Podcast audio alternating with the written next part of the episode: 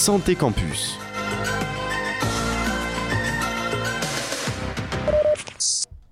Et salut à tous, alors après un examen complet, Clément va très bien.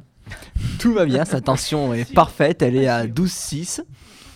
Alors du coup, aujourd'hui on va parler de notre organe préféré, le cerveau, et plus particulièrement des souvenirs. Mais ça, on en a déjà parlé, non? Non Léo, c'est la première fois qu'on aborde ce sujet. Tu te souviens de quelque chose? Bah oui, oui, oui, moi je m'en souviens bien. Mais attends, c'est comme une impression de déjà vu. Peut-être es-tu passé dans une autre dimension.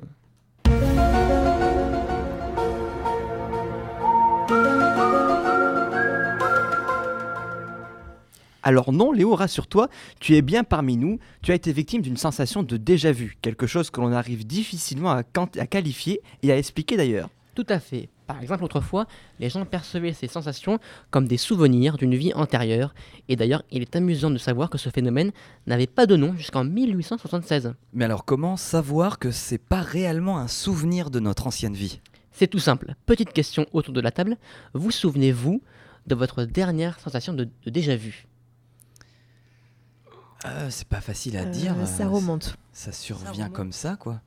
Ouais, et puis après j'avoue que ça passe à la trappe. Donc personne ne s'en sou- personne ne s'en souvient du coup. Parce que tu t'en souviens euh, peut-être. Mais non, mais euh, c'est que Ah. C'est que justement, c'est le fait que vous ne vous en souveniez plus qui montre que c'est un souvenir qui n'a jamais existé. Ah bah dis donc. Mhm. Ah oui, oui, c'est vrai. Et donc voilà, c'est ce qui nous montre cela.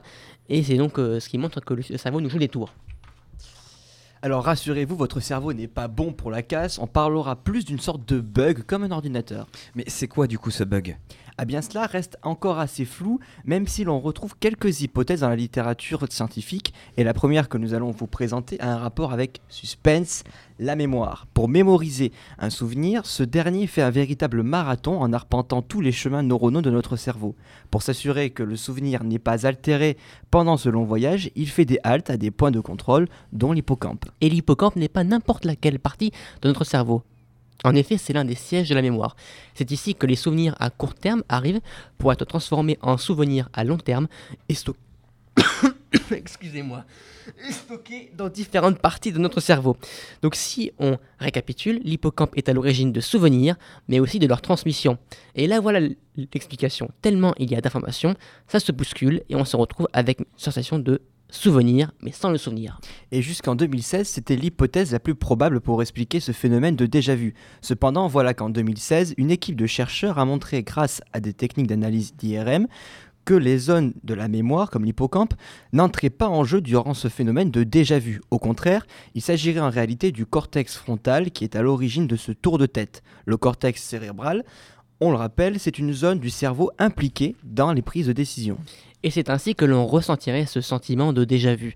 Les chercheurs nous, nous expliquent que lorsque nous sommes confrontés à une chose familière, mais qui ne l'est peut-être pas, notre cerveau vérifie l'information et le déjà-vu en serait la marque. Au final, rien de très grave.